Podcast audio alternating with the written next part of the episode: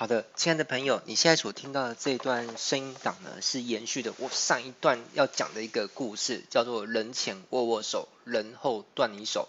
好，下半集我们继续讲故事哦。嗯，上一集我讲到就是，呃，一个跟我不熟的房东，甚至我原本有点讨厌的房东，讲到这里真是有点不好意思。好啦，然后但是他却在当时就也愿意让我多住几天嘛。好，那也讲到说，因为我我其实常常都会遇到这种，呃，来自陌生人或是趋近陌生的人哈，啊，因为房东不能算全陌生，就趋近陌生的人，然后就是莫名其妙愿意帮我一把，所以我现在有时候也会有这样的个性，就是我会愿意帮人家啦哈，然后比如说我也会有遇到，呃，比如说我住的城市，比如我之前住台北。好，然后是外地来，好，北漂的人来台北出差或什么，会在我这边借宿。好，但是我说到这边哦，嗯，也许你也是个好心人，你也很愿意帮助人，但是我后来是发现帮助人，嗯，有时候要有智慧，好，要不然你不但帮不到人，甚至会替自己惹来麻烦。好，所以并不是我们有一腔热忱，我们就无条件的任何人都帮。有些你看他很可怜，但是你帮他反而害了他，又害了自己。有句话虽然讲起来有点现实，有点残酷，但是有的时候可怜之人真的有可恶之处。好啦，那。嗯，我先继续讲故事哦。在接下来时间之内，我就是用不到两天的时间，变卖了二十几样物资，好，包含用过的炒菜锅、电单车、书啊、小镜子啊，反正就一堆东西啦。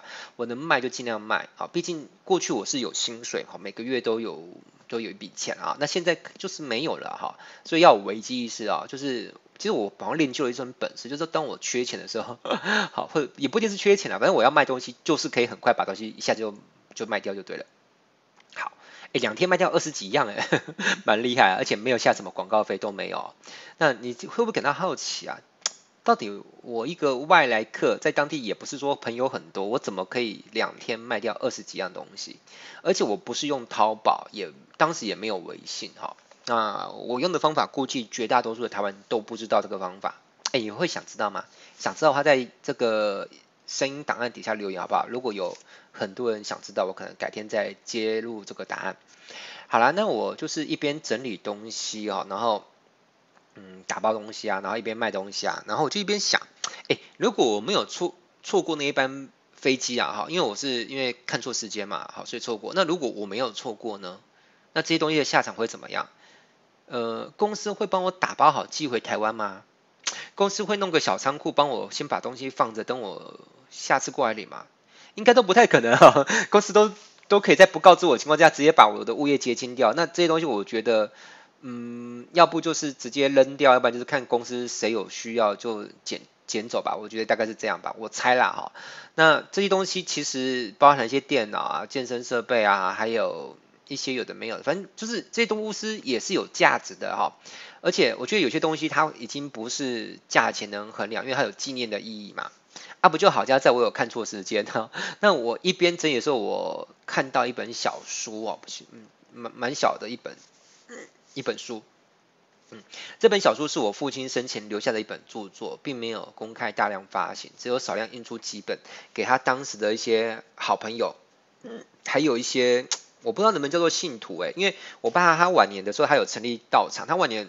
其实一心都是想要往哲学啊、宗教这方面去走，他甚至还常常去幼稚园，就是无偿性的去讲《道德经》。好，这是他的一个志志业啦哈。那他成立的道场取名叫无忌讲堂哦，他自己则自号无忌老师。嗯，好，那我当时看到我爸的书哦，内心就一阵的感动。但讲到这边，有些人可能就觉得迷信啊，觉得应该没有这回事。但是没有关系啊，我还是把我的想法讲出来。那我不再在乎说别人相不相信有这回事哦，我相信。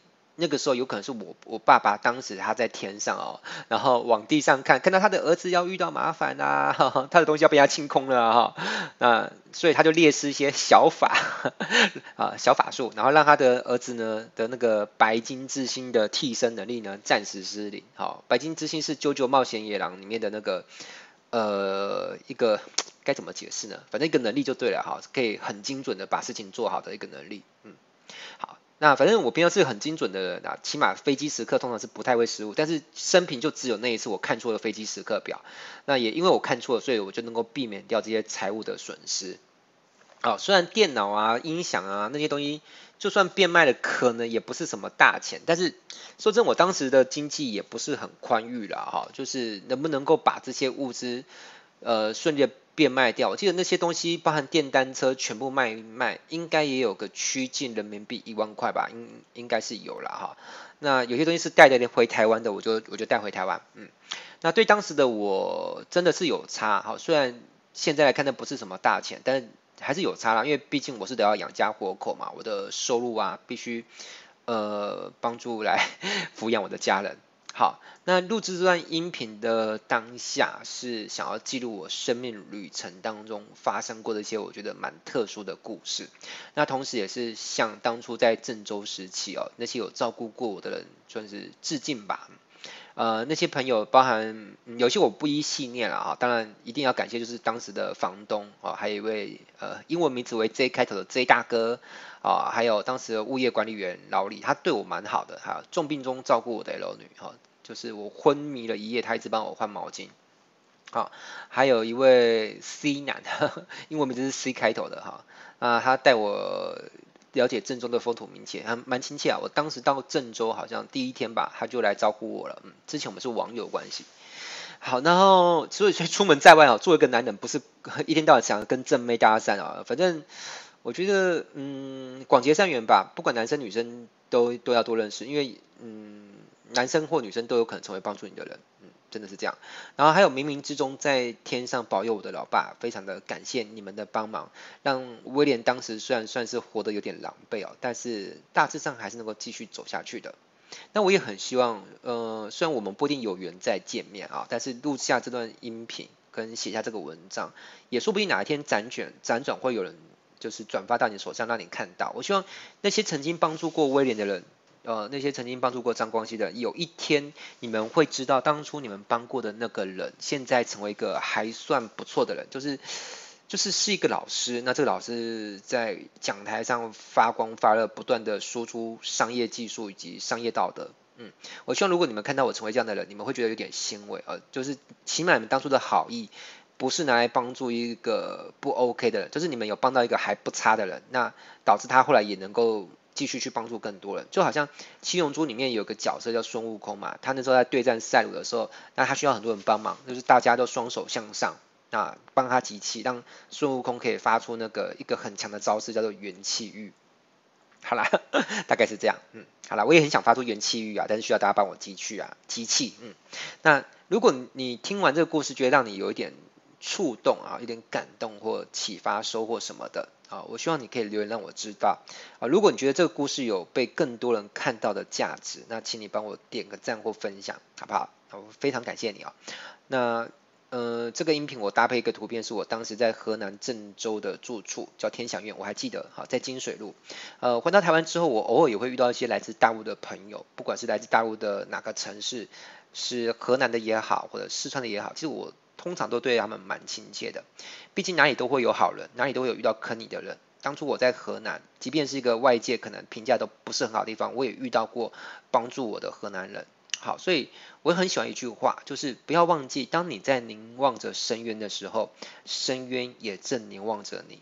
好，当你是与人为善的时候，你就会遇到善人；当你一心只想着每个人都是坏人，所以呢，你都觉得嗯，对，深渊里面出来的都是恶魔。那恶那个深渊就出出不了天使，因为你根本不相信嘛。